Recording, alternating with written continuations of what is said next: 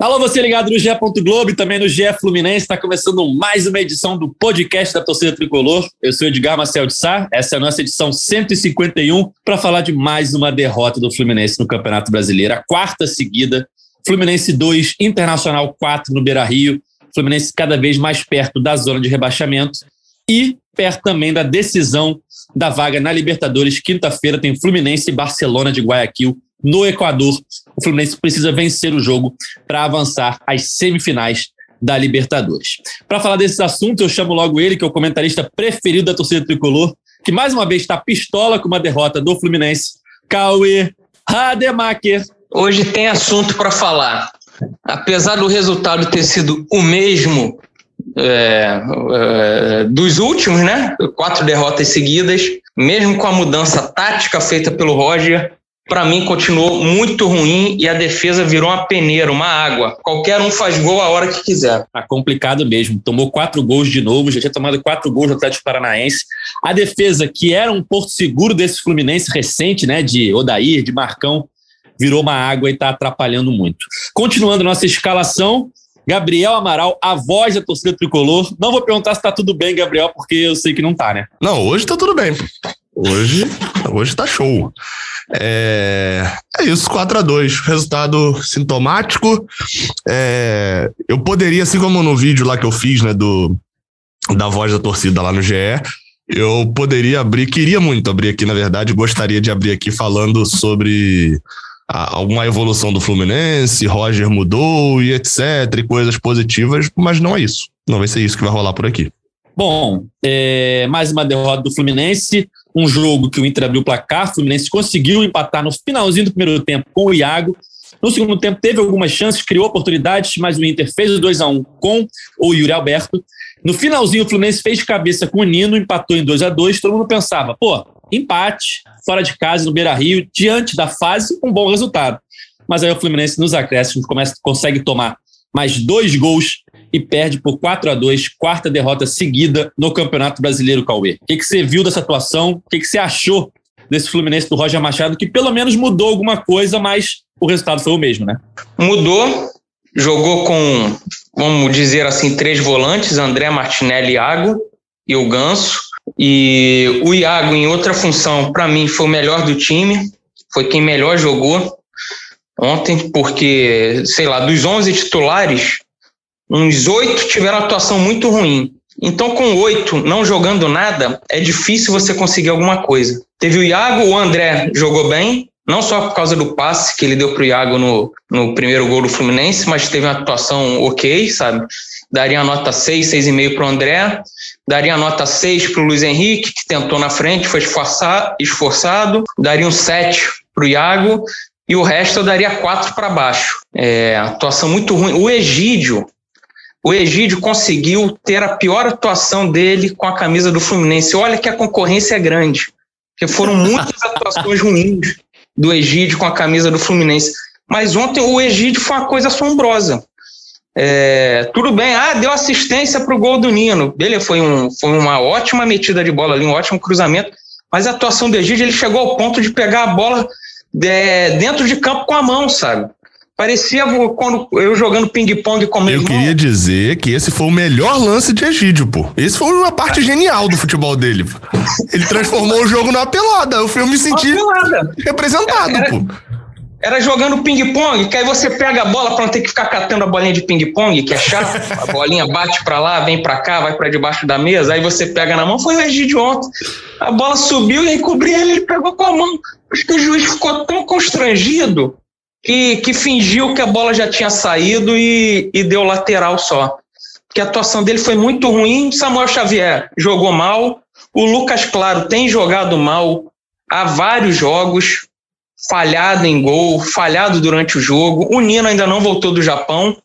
A, a, a área do Fluminense está a peneira. O Martinelli fez sua pior atuação, para mim.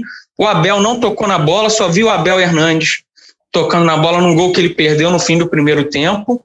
O Roger, mesmo com tantas atuações abaixo da média, demorou para mexer. Foi mexer, se eu não me engano, as três substituições iniciais foram aos 37 do, do, do segundo tempo. Aí o Fluminense conseguiu empatar até num bom momento ali no jogo, o Fluminense estava dando uma pressão no Inter. Aí o Roger, é, a cereja do bolo, coloca Wellington e Bobadilha. Faz o gol, colocou Wellington em Bobadilha. Foram duas contratações completamente equivocadas. O Wellington falha no terceiro gol, ele tá com, com o Edenilson, não acompanha, o Edenilson sobe sozinho. Todo mundo cabeceia hoje em dia na frente da, do, do gol do Fluminense. O, acho que era o Mansur, né, que uma vez veio aqui falava que o Fluminense era forte de área a área, era forte na, na área ofensiva e era forte para se defender. Acabou essa, as duas, essas duas forças do Fluminense. O Fluminense não está forte ofensivamente, o Fred, quando joga, não tem jogado bem. E hoje em dia o Fluminense toma gol com uma enorme facilidade. Ontem, o Inter em melhor fase aí fazia 5, 6, 7 se forçasse ali no primeiro tempo. O Fluminense está muito mal. É aquele jogo que você sabe que vai tomar um gol a qualquer momento. Todo empate do Fluminense você já ficava esperando tomar um gol. Eu não achava que ia tomar no fim, já que o Fluminense fez o 2 a 2 bem no, bem no finzinho, aos 42, 43, mas conseguiu a proeza de tomar dois gols no, nos acréscimos. É um, é um, resumo aí do que foi o jogo. Gabriel, eu ia te perguntar se a nova formação é, dá uma esperançazinha de algo diferente para quinta-feira. Ontem o Fluminense entrou com uma formação mais é, marca, marcadora no meio-campo, né, com André Martinelli e Iago, a marcação mais forte. É, enfim, criou chances, mas de, diante de tudo que o Cauê falou, o cenário é de terra arrasada, né? É, é, é contraditório o que eu vou falar, e eu sei disso, tá? É, mas o Fluminense, essa nova formação, até vi alguns falando, pô, Iago jogou de ponta. Cara, Iago fez uma função de ponta ali também, mas ele é um volante. Ele, ele já tinha jogado assim no Goiás, agora não lembro se foi no Goiás ou no Vitória, mas enfim, é, é contraditório que eu vou falar, mas é, melhorou defensivamente o Fluminense. Por mais que a partida de ontem tenha sido péssima defensiva. Então, repetindo, é, eu sei que é contraditório. Por quê? Eu queria abrir falando até sobre isso. É, a partida de ontem, a gente tá falando ontem, né? Mas a pessoa pode estar ouvindo na terça, enfim, a partida contra o Internacional no domingo. Se a gente só tivesse visto essa partida, eu poderia dizer que Roger Machado tem um azar danado de ter tantos jogadores ruins no Fluminense. Se eu tivesse visto só essa partida. Fala, pô, esses moleques aí que subiram da base, esse tal de Martinelli é titular e, e André Banco. Pô, essa dupla de zaga, não sei o que, que esse aí tava fazendo na, na, na Olimpíada. É, é, esse outro aí deve ser aquele que jogou no Coritiba lá atrás, né? Horrível. Egídio, um cara que tem um burro com sorte na carreira. Samuel Xavier. Não é à toa que não dá certo em time grande. Eu poderia falar, que ia exemplificando aqui, falando um monte de coisa. É, e não atribuir culpa a Roger. Porque no jogo de ontem é um fato no jogo de domingo, sei ficar repetindo o jogo de ontem, mas no jogo de domingo, é um fato, a atuação foi trágica tecnicamente. Martinelli errou dois passes no primeiro tempo, um no primeiro tempo, um no segundo tempo, que são a mesma coisa. No primeiro tempo ele erra o passe, é o lance que Yuri Alberto vem com a bola, Tyson dribla o goleiro e Nino salva. E no segundo tempo ele perde uma bola que ele demora a, a tocar, é desarmado, Yuri Alberto, é, Tyson puxa o contra-ataque, Yuri Alberto chuta, Marcos Felipe defende. Fora os erros no gol. É, é, então assim, é, é, eu citei só de Martinelli, mas poderia citar de outros aqui, Samuel Xavier de novo. É, não é à toa que ontem os gols tenham saído pela direita e, e quando o Samuel Xavier chegou, eu lembro de ter feito um vídeo lá no canal onde eu trazia jornalistas, né, que cobriram ele no Ceará e no esporte. E até o do esporte falou uma coisa: falou, ó, todos eles reclamaram da parte defensiva, mas o esporte falou: ó, se a defesa tiver encaixada, ele até funciona. Ele não é o cara que vai fazer funcionar, mas ele também não é um cara que vai quebrar o sistema defensivo. Assim, ele vinha até funcionando de certa forma, mas nas últimas partidas, com o sistema defensivo quebrado, ele quebrou mais ainda. E foi o lugar onde saiu. Saíram os gols do Inter, foi o lugar onde saiu o primeiro gol do Barcelona. E isso não é à toa. Então, assim, a partida de ontem foi, de, de domingo foi muito ruim tecnicamente. O Fluminense teve atuações muito abaixo de jogadores que a gente não confia, não acha que vão ter jogos tão abaixo assim. A partida de Nino foi tenebrosa, teve o gol. A partida de Egídio, Egídio errou. São dados do Footstat. Egídio tentou 17 cruzamentos no jogo. Isso é mais do que a média de alguns times no jogo, de time no jogo. Egídio tentou 17. E ele errou os 17. é, é inacreditável. Aí, ok, mesma coisa de Nino em relação a Egídio. Deu assistência do gol. Por isso que eu acho até, okay, que não foi a pior partida dele no Fluminense. Você falou que a competição é grande. Para mim é grande e teve partida que ele jogou pior do que isso e não deu assistência. Então, é, por isso que ontem não entra no, no, fim. No fim, ele melhorou um pouquinho essa média, mas, mas o, o jogo inteiro dele, ele parecia estar tá em, em outra sintonia, né? Ele, não, ele errava é, é tudo, bote, passe, tudo.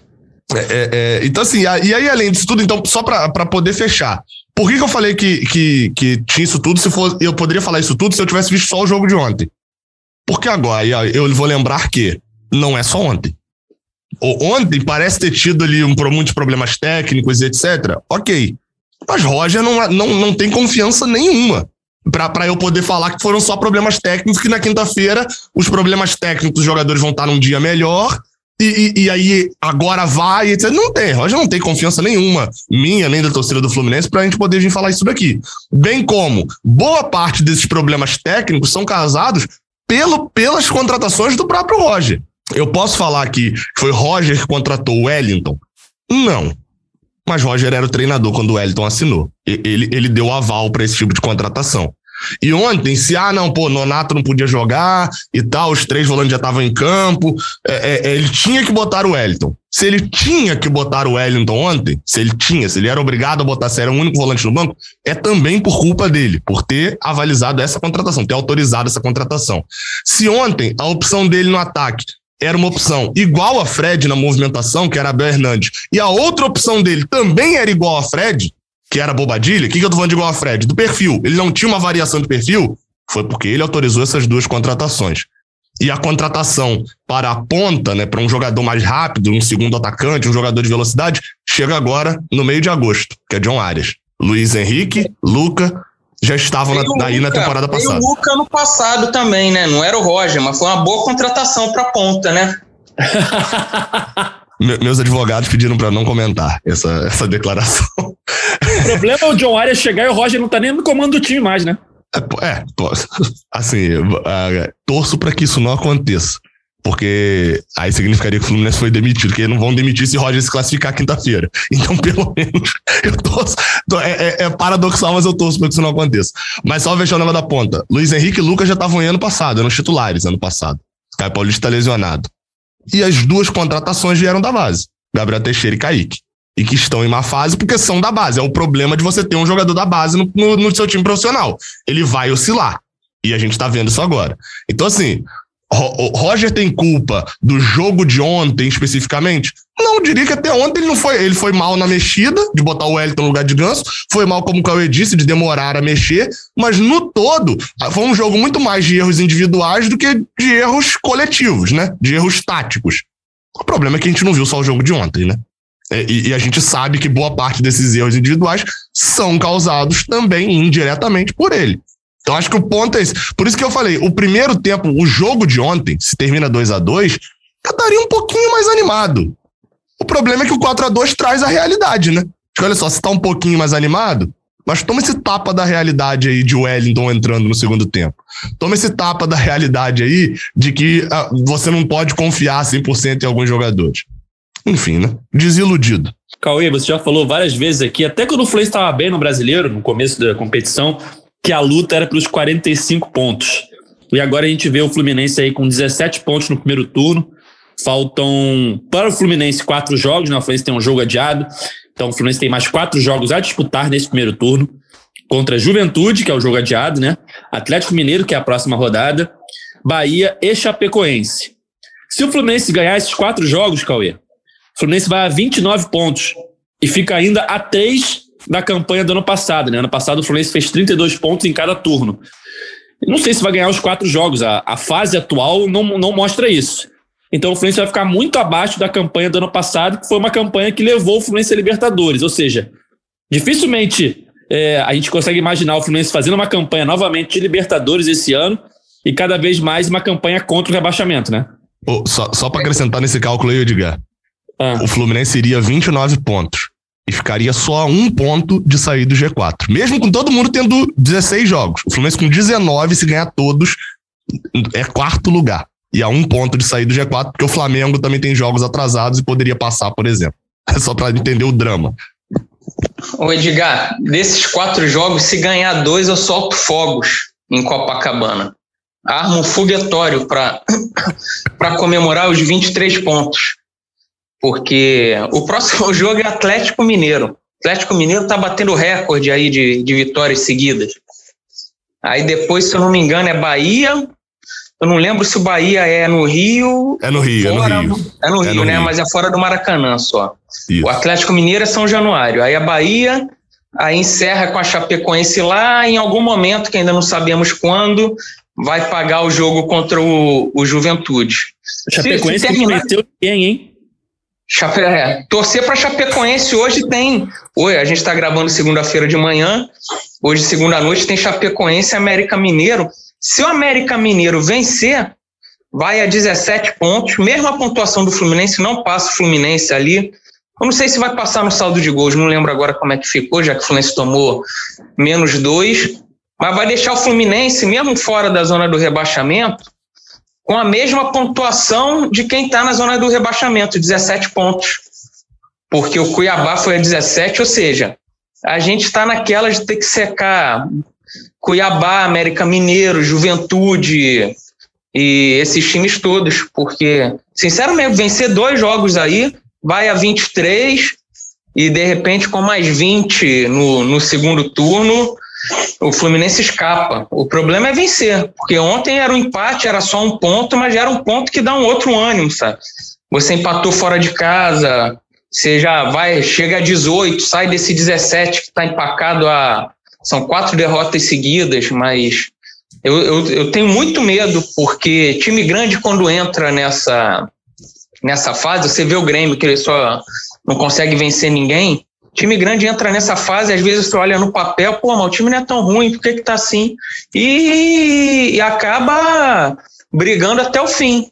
Eu achei, eu sinceramente achava que esse ano seria um ano tranquilo, o Fluminense brigando lá, pelo menos por um G6. E não imaginava que o Fluminense voltaria a passar sufoco em, em campeonato brasileiro, mas é, é o que se desenha aí para o segundo turno. Você falou, Cauê, é, que achava que ia ser um ano tranquilo, Fluminense brigando por G6 e tal.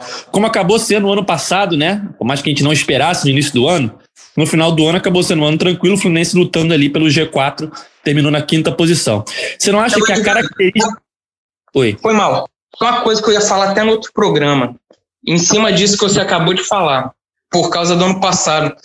Eu não sei se você e o Gabriel vão lembrar, mas tá me lembrando um pouco o ano de 2006 Fluminense teve uma temporada boa até em 2005, sabe? Foi campeão carioca, final de Copa do Brasil, que perdeu porque perdeu um monte de jogador ali, jogador para a seleção sub-20, jogador machucado, enfim. Chegou a brigar pelo título do brasileiro lá em cima com Inter e Corinthians, muito tempo. É, foi até as quartas de final de uma Sul-Americana. No fim, degringolou tudo, né? Perdeu cinco jogos seguidos, não foi nem para Libertadores. Mas foi um ano que deu esperança. Aí 2006 o Fluminense começa achando que ia brigar nas cabeças também no brasileiro. Chega a ganhar um Fla-Flu, vira líder ali no começo do. O Fluminense do vai para a Copa. O Fluminense vai para a Copa, para para a Copa de 2006, falando de, de título. Título, 2006. de título. Chegou a ser líder ali quando ganha o Fla-Flu, gol do Tuta, com um a menos, uhum. segura o Flamengo. Aí depois foi um ano que o Fluminense teve seis treinadores. Seis. Uhum. Termina. PC termina, Guzmão. É, termina com o PC Guzmão e uma briga ali ponto a ponto com a Ponte Preta para ver quem seria o quarto rebaixado. Aí o Fluminense na penúltima rodada consegue ganhar do Santa Cruz virada no Arruda, a Ponte perde do Goiás e o Fluminense escapa. Mas é um ano que o Fluminense demorou a aceitar sua condição no, no brasileiro. Eu lembro quando contratou Antônio Lopes, que eu acho que foi o quinto treinador, o Lopes chegou falando em título e luta pelo G4, sabe? E o Fluminense demorou a encarar a realidade. Tem que encarar logo essa realidade aí, seja ela qual for. Você falou justamente sobre é, encarar a realidade, saber ali a condição que tem, né? Ano passado o Fluminense ninguém esperava muita coisa e chegou, é, terminou na, jogando bem e quase no G4, né? Terminou na quinta posição, mas garantindo na Libertadores na fase de grupos. Muito porque conseguiu priorizar o Brasileirão durante grande parte da temporada, já que foi eliminado precocemente, tanto na Sul-Americana, né, logo na primeira fase, como na Copa do Brasil para o Atlético Goianiense. Não me lembro a fase, mas acho que foi é, oitavas de final, até antes das oitavas. Esse ano é justamente o contrário, né? É, depois do, da boa temporada no Brasileirão do ano passado, o Fluminense entra classificado para a Libertadores na fase de grupos direto, é, se reforça, é, começa a Copa do Brasil já numa fase um pouco mais avançada, tem um sorteio difícil, mas elimina o Bragantino ali talvez no melhor momento do Fluminense na temporada, está nas hoje nas quartas de final, tanto da Copa do Brasil quanto do da, da, da Libertadores. Vocês não acham que é talvez muito para esse elenco? Não tem elenco para jogar três frentes, então hoje, entre aspas, está bem ainda nas, na, nos mata-mata, né? Já que está vivo na Copa do Brasil, pode se classificar na Libertadores e não consegue repetir o mesmo desempenho no Brasileirão, que talvez nesse momento seja o campeonato que está mais em segundo plano? Oh, Edgar, eu concordo até a, a, metade da parte. Eu acho que é, é, talvez vamos pegar esses últimos quatro jogos aí, né? Quatro derrotas do Fluminense no Brasileirão. É, eu, eu até encaixaria cinco jogos. Talvez eu consideraria até isso como um peso maior se o Fluminense tivesse perdido do esporte. Porque esporte e Grêmio eu considero jogos afetados pelas partidas das Copas e etc. Agora, Palmeiras, Internacional e América Mineiro, nem tanto, porque assim, Palmeiras, é, é, é aquilo que eu sempre falo, é, ok, é, é, é, pô, é triste, etc. Mas, infelizmente, Palmeiras no Allianz Parque, Palmeiras com um desse time e a gente em três competições, mesmo com uma competição só, seria um jogo difícil e não seria um absurdo a gente perder, né? Agora, é, mais do que isso, assim, os jogos contra Internacional, contra Palmeiras e contra América Mineiro não, não teve uma atuação nesse mesmo período nas Copas que me fizesse falar bem assim: se tivesse podendo jogar no Brasileirão futebol das Copas, teria ganhado esses jogos. Por que não? Porque a, até no pós-jogo contra o Palmeiras, foi falado isso, eu não lembro se eu tava nesse podcast, acho que eu tava, mas enfim. É, é, foi comentado isso de que, olha só, não foi um, um, um, um, jogo ruim no primeiro tempo, não. Enquanto o Caio Paulista estava em campo, o Fluminense criou mais chances e etc. Ou seja, não é que o Fluminense jogou mal, olha como estava cansado. Contra o América Mineiro foi uma péssima partida, mas o Fluminense vinha ali de uma sequência de péssimas partidas. É, é, então, assim, não sei, acho que faria algum sentido pro jogo contra o Grêmio, talvez. Talvez com o time titular ali, com aquele Grêmio combalido e tal. Se você tem, ao invés de ter um, um, um outro jogador, um Calegari, tem um Samuel Xavier naquela época e tal, isso poderia até ter alguma coisa diferente, mas para todos os jogos eu não, eu não sei se seria se isso seria tão determinante, não. Faz diferença? Faz. Isso faz. Claro que faz. É, mas também não sou muito desse pensamento, assim, de que, pô, é até melhor cair numa competição. Não, assim, não, não. não é Ninguém melhor. Mas... É melhor cair. Não, não, não, sim, sim, é porque eu tenho torcedor, que às vezes fala isso. É, quando for eliminado, fala, pô, até bom que caiu e tal, assim, não, não, não nunca vai vir esse pensamento de mim, não. É, mas é um fato, assim. Além de não jogar, às vezes, com os titulares, né, como você citou aí, dois jogos, é, Grêmio, enfim, é, esporte, tem a questão psicológica também. O jogador sabe que o foco ali é Libertadores, título inédito, uh, enfim, que é uma competição até, entre aspas, como o Mário fala, uh, os mata-matas são mais acessíveis do que o de pontos corridos. E convenhamos, do mesmo jeito que a gente sabia em 2012 que o Fluminense tinha grande chance de ser campeão brasileiro com aquele elenco, a gente sabe que hoje é quase impossível você ser campeão brasileiro com o elenco que o Fluminense tem. Principalmente com o elenco que os rivais têm, né? Ver um Flamengo, um Palmeiras, um Atlético, você consegue ganhar um jogo deles, consegue ganhar, nos, não perder para o Flamengo, para o Atlético nos, nos, confrontos, tudo bem. Mas nos 38 jogos, na regularidade, dificilmente você vai superar eles em pontos. Ano passado, quando o Fluminense fez uma grande campanha, né? Pro, pro elenco que o Fluminense tinha, ninguém esperava. O Fluminense fez 64 pontos, ele ainda ficou oito atrás do campeão Flamengo, que fez um campeonato que todo mundo sabia que podia ser muito melhor do que ele fez. Ninguém esperava ali. Que, pontos. 64. O, 64. o Flamengo agora passou longe, tá? jogando com... mal até. É porque é? Eu, eu, só queria chegar. Você, você, me deu um susto agora quando falou 64 pontos. Eu olhei, a tabela tá aberta aqui na frente. Eu não sei como chegar em 64 não, pontos. É isso. Não chega nem de Uber. Não chega nem de Uber. Se eu botar o GPS aqui para 64 pontos, ele fala: ó, melhor não ir, não. Tá, tá ficou muito congestionado para 64 pontos.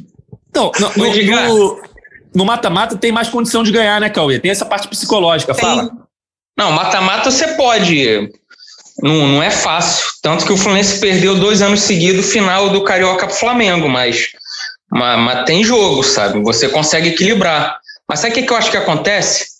o, o, ano passado, além de ter acostumado a torcida nisso que eu falei, da, do, de repente, torcida não, mas o, o, clube e torcida a encarar a realidade desse ano, o Fluminense é, perdeu o jogador, né? Ano passado, vendeu o Evanilson, perdeu o Gilberto ali no começo do. Antes de começar o brasileiro até. E o, o Fluminense não contratou, acho que veio só o Luca durante o brasileiro. E ficou sempre aquela, não, tem que contratar, tem que contratar, o, o time é fraco. Mas o Fluminense foi indo, foi indo e foi eliminado precocemente da Sul-Americana, foi eliminado precocemente da Copa do Brasil, teve só o brasileiro e acabou que foi empurrando ali, evitou contratação, evitou ter mais gasto e com o que teve ali, teve um ano tranquilo e conseguiu vaga direta na Libertadores. O Mário deu entrevista para o GE antes de começar o mata-mata da, da Libertadores e falou que, o, que faria de duas a três contratações para as oitavas de final da Libertadores. Cara, mas o Fluminense não faz. Eu acho que o Fluminense vai empurrando, não. Ó, tô, sofreu mais uma penhora aqui, sofreu mais uma penhora aqui.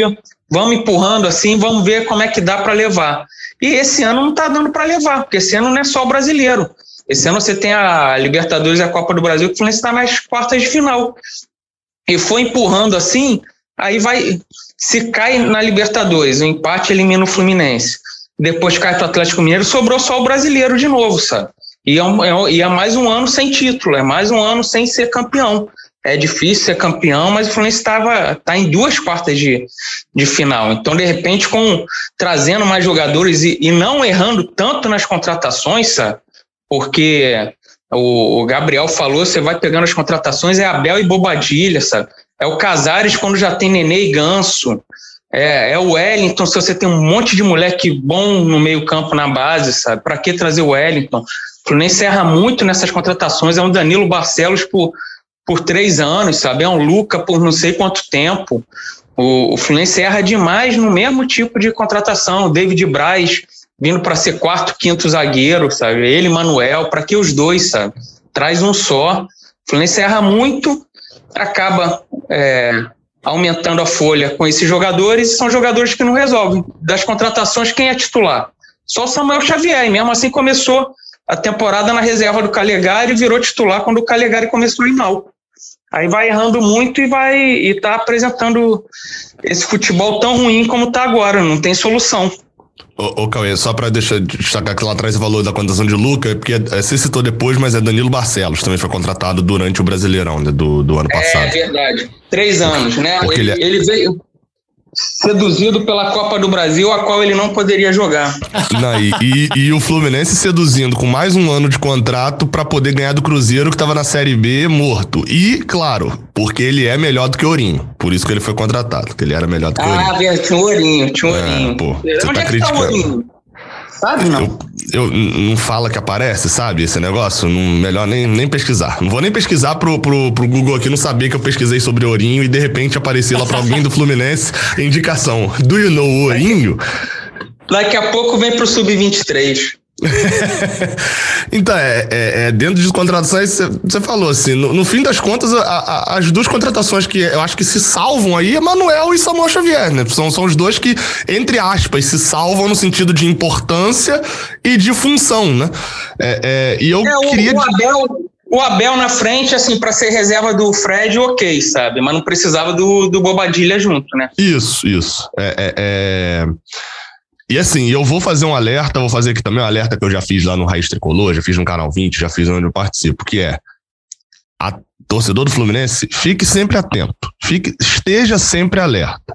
Porque o Fluminense sofreu mais uma penhora essa semana, mais duas penhoras, né, na verdade, e etc, e etc. E o Fluminense está fazendo mais uma contratação com mais um parcelamento. John Arias está chegando por volta de 3 milhões de reais, né? 500 mil dólares. É mais um parcelamento. E como eu já bati aqui muito na tecla de que Michel Araújo foi emprestado por causa da, da dívida que o Fluminense tem com o Racing também pela compra dele, de que eram 500 mil dólares e etc. para o empréstimo dele lá pro. Eu esqueci o nome do time, é o time de Odaí. Ninguém lembra o nome do time também, é o time de Odaí. Foi emprestado para lá. É no mundo disso. árabe. No mundo é, árabe. O, o, mundo árabe. É o, tá, o mundo árabe está aí há mais de 20 anos, né? No futebol, unindo as 70 ligas, mais ou menos. É, então, assim, me sinto também na obrigação de deixar claro isso sempre. Fique atento. É mais um parcelamento, é mais uma compra. Sornoso e Orejuela foram lá atrás, não foi ainda na gestão Mário Bittencourt, mas na gestão Mário Bittencourt, o Fluminense já está fazendo mais uma compra, já, já é a quinta contratação pagando, né?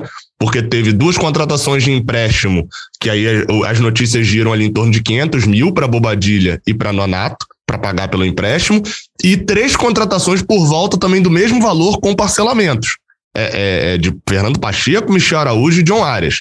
Três contratações parcialmente para o mesmo setor, com parcelamentos, e duas já têm reclamações de não pagamento. Então, fique atento para a gente também não ficar só comendo o discursinho e etc. e esquecer de fiscalizar. E o, o Fluminense, para quem não viu, ah. hein, Edgar? Para quem não viu, tomou uma senhora penhora do Thiago Gosling Semana eu lembro passada. dele. Eu lembro dele. Era bom jogador, cara. Ele, ele não jogava não, muito. Não, não, não, não, não, não, não, fala isso, Edgar. Ele, ele jogava bem. Anos. Ele jogou bem dois meses, em 24 meses que ele Quando ficou. ele conseguiu jogar, ele tinha problema de lesão, eu acho. Nossa, aí ele foi, é, ele teve dois meses bons ali de líbero, era um esquema 3-5-2 ao lado de Roger Machado e Thiago Silva. Aí qualquer um joga bem, né? Me botava ali que eu, que eu, eu, jogava bem também. Eu queria destacar que por essa lógica do, do, do, do Edgar aí, o Fluminense deveria me contratar. Porque tirando a parte física, eu agarro bem. Entendeu? Tirando a parte física, assim. Uns 30 pênalti, quilos né? acima, tô, mas. E, e, não, não, o que eu quis dizer é o seguinte: a lembrança que eu tenho dele, a lembrança que eu tenho dele, é quando ele jogou, ele foi bem. Agora, ele não jogava muito, mas quando ele jogou, ele foi bem. Enfim. Ele tinha uma carreira boa, né? Do Cruzeiro também ali e tal, mas realmente ah, o maior mérito dele no Fluminense é transformar Thiago em Thiago Silva. Porque mas... ele já tava, então. Hum. Isso. Mas, pô, aí 15 anos depois você leva essa facada aí, cara. 15 anos, nem lembrava mais de Thiago Gosling. Ganhou aí uma baba. Eu esqueci quanto foi o valor. Foi 3 milhões, Ganhou... quase 3 milhões de reais. Ah lá, é, é Foi a cota da Copa do Brasil. Isso, isso. Passou para pagar o Thiago Gosling. Bota daqui a um ano aí, vai ter notícia de que o clube do Arias entrou na FIFA contra o Fluminense. Pode anotar. O, o roteiro é o mesmo. Não muda nada. Por isso Foi que assim eu tô falando, não comer só discursinho. É, o, o, roteiro é o mesmo. Tomara que pelo menos ele se firme, né? Porque o Pacheco não se firmou. O Araújo, na minha opinião, se firmou e mesmo assim saiu. E vamos ver se o Arias pelo menos vai conseguir render dentro de campo antes da, da dívida estourar na FIFA, né? Que ganha, que, que ganha alguns pontos para chegarmos aos 45 com ele, né? É isso. É, é, Fernando, é Fernando Pacheco, só para deixar claro, reserva na maioria das partidas no Juventude, tá? Não foi titular ainda no Juventude. É, enfim, a situação não tá nada boa. Eu queria perguntar para vocês agora, pensando no Barcelona, já quinta-feira, nove e meia lá no Equador, jogo que vale a classificação para semifinal. Como foi 2 a 2 no Maracanã, o Fluminense precisa vencer o jogo ou empatar de 2 a 2 para cima, né? 2 a 2 seria pênalti, 3 a 3 em diante é empate do Fluminense. É, mas o mais palpável é uma vitória. Uma vitória simples classifica o Fluminense para a semifinal. Pensando nesse jogo, vocês manteriam essa nova formação que o Roger levou lá para o jogo contra o Internacional, com três jogadores de mais marcação, sem os pontas, ou manteriam a, a formação tradicional que o Fluminense vem adotando na temporada? Eu, eu, eu manteria, Edgar. Qual, é, não te, essa que jogou contra o Internacional. Eu não tiraria o André de jeito nenhum. E essa formação tem tudo para ser melhor que a anterior, com o Martinelli jogando bola. Você teria André, Martinelli e Iago, mas para esse jogo contra o Barcelona, eu sei que eu estarei sendo completamente contraditório aqui, mas eu colocaria o Nenê junto com eles e na frente o Luiz Henrique com Abel. Na verdade, eu só mudaria Nenê com o Ganso, porque o Nenê faz mais gol que o Ganso. O Fluminense vai precisar ganhar o jogo. Então eu, teria um Nenê ali mais perto da área, com Abel e Luiz Henrique. Embora o Abel não tenha jogado nada contra o Inter, ainda iria com ele para ir segurava o Fred de repente para um segundo tempo aí. Era isso que eu faria. Eu não, não, eu não concordo com o Cauê, mas também não discordo. Eu não iria com o Nenê, eu, eu manteria Ganso, mas eu não consigo discordar do que o Cauê falou, não. É, é, porque tem esse lado importante mesmo. Eu não consigo ver Ganso e falar bem assim: o Fluminense vai ganhar com uma um lance decisivo. O Fluminense vai ganhar por causa de Ganso. Eu posso achar até que o Fluminense vai achar um jeito de ganhar o jogo com Ganso. E já com o Nenê, não. Com o Nenê eu consigo ver jo jogadas de em que o Fluminense pode ganhar por causa de Nenê. Mas eu iria com o Ganso. Eu me apego às atuações do Nenê contra o River Plate e contra o Cerro Portenho fora de casa. É, não, então... e, é, Nenê é mais decisivo, assim mesmo. Ele é, até por característica hoje de, de como ele joga, né? Contra o Cerro Portenho na ida também, para mim foi o melhor em campo naquela partida, né? É, é, foi, Nenê foi. Tem, tem um histórico legal disso. É, assim, considerando voltas, né? Caio Paulista provavelmente não volta, né? A informação que eu, que eu tenho de que não. Até o Fio falou lá na live do canal 20 de que ele ainda não voltou a treinar. E como hoje, hoje na segunda-feira, o Fluminense não treina. Então, assim, acho bem difícil que Caio Paulista volte e se voltar, acho bem provável que seja aquele problema que a gente já debateu aqui no último podcast, que é, é teve o, tem o fator físico, né? Caio Paulista sem o físico não, não é, né? O principal fator dele é, é Caio Paulista o físico é tipo o Romário sem posicionamento. não, não, não vale de muita coisa assim, né? Quer dizer, não comparando. Meu Deus do céu, acabei de comparar Caio Paulista com Romário. Olha o nível que eu cheguei. Desculpa. Retiro as minhas palavras aí das últimas. Apaga esse pedaço aí. é, é... Faça uma edição mental você. Mas enfim, deu pra entender o conceito. Então, é, é, Luiz Henrique acabaria sendo mantido. Eu, eu, gostaria de ver essa formação, aquilo que eu falei no, lá na, no início, né, na minha primeira análise. Eu gostaria de ter a oportunidade de ver mais vezes essa formação. Eu gostaria de ter a oportunidade de ver mais vezes Iago apesar de aparecer pela ponta esquerda, tendo mais essa liberdade e, e, porque ele tem o vigor físico e o poder de marcação para estar tá no meio de campo. Por mais que gerando um lance muito engraçado de passar num carrinho que ele deve estar tá escorregando até agora, naquele corte de Edenilson, mas para ter esse vigor físico de estar tá no círculo central marcando como volante e, e atacando e como se, ponta. E ele se mexeu bem, né? Tanto que o gol que ele faz é pela direita, né? Ele, ele se mexeu legal no jogo. Não, foi. E, e, e, aparecendo. Quando. quando é, é, assim, o que eu queria destacar é isso: que Iago talvez seja um jogador que fisicamente aguente, se ele não tem tanta técnica. Apesar de eu estar falando isso num jogo em que ele, ele tem o básico da técnica ofensiva e tem uma qualidade legal na técnica defensiva. E tem um vigor físico fora do comum. Então, assim, na frente, ele consegue receber a bola de André e dar uma cavada para tirar do goleiro, e já fez isso contra o River na Libertadores. Ele consegue receber a bola na ponta e dar um ótimo passe para Luiz Henrique, sair cara a cara com o goleiro. E ele tem defensivamente o físico para conseguir fazer isso durante a maior parte do jogo e também a técnica para voltar no campo de defesa e fazer um desarme.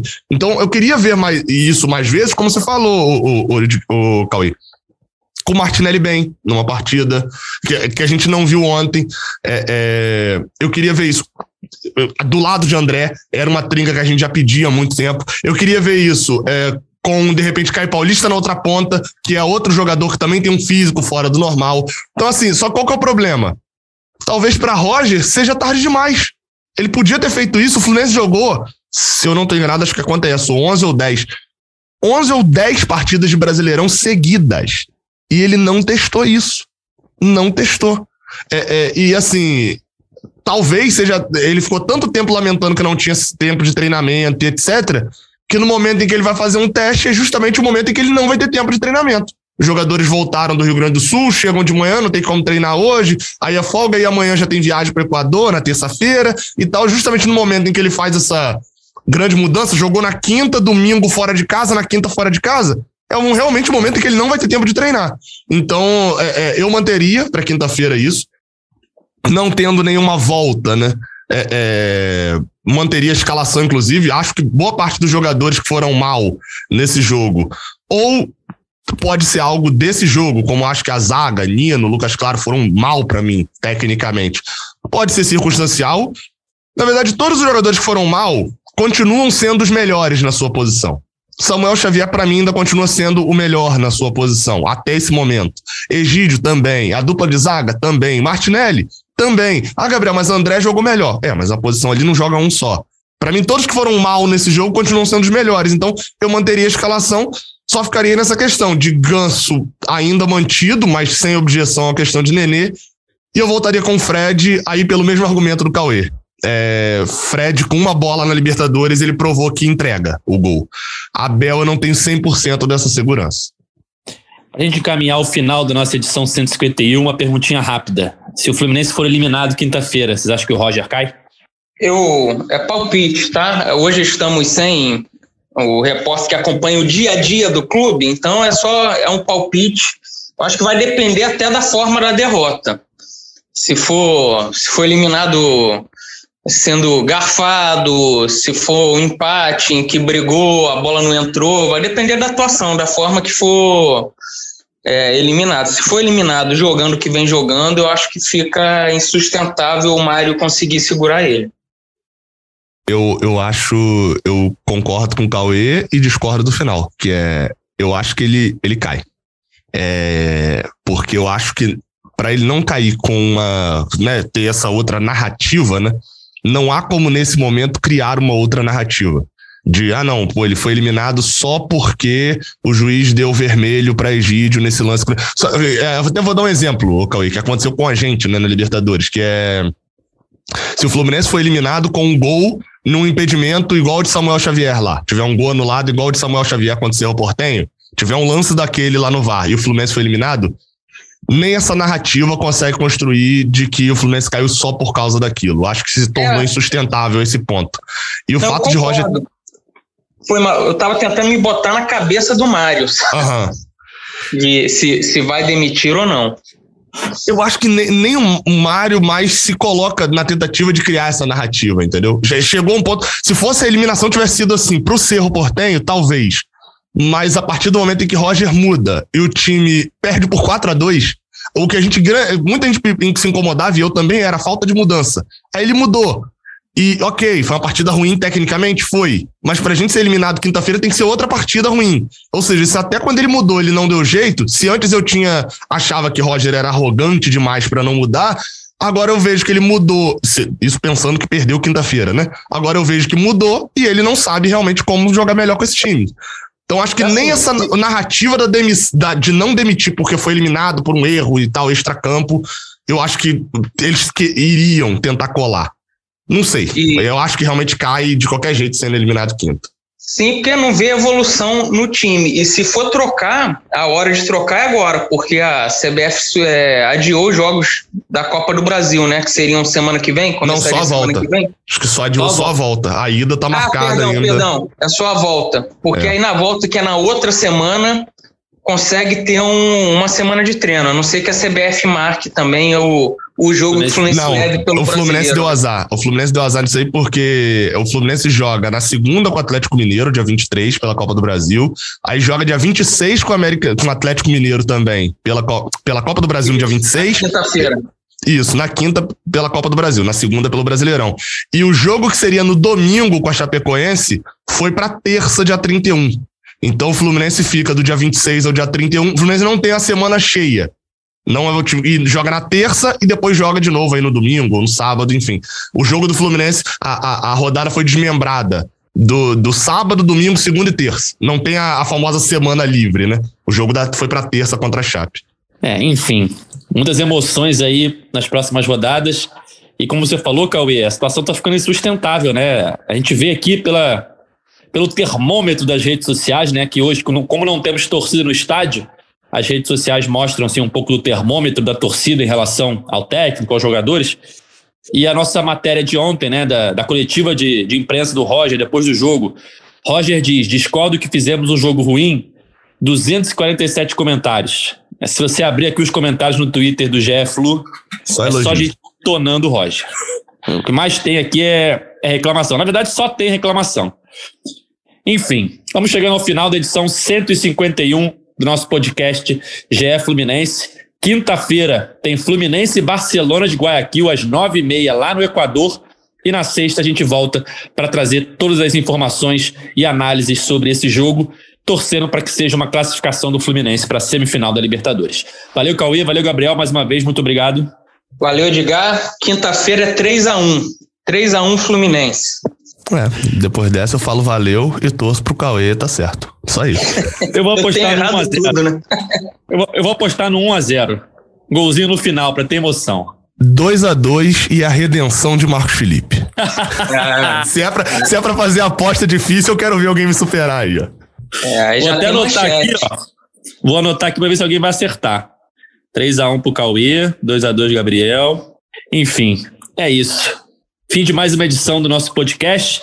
Sempre lembrando que o podcast GE Fluminense está nas principais plataformas de áudio, só procurar lá por GE Fluminense, que a gente está aqui sempre nos dias seguintes aos Jogos do Fluminense para comentar a atuação e a semana do Tricolor. Esse podcast tem a edição de Juliana Sá, a coordenação de Rafael Barros e a gerência de André Amaral. Valeu, galera. Até a próxima. Tchau!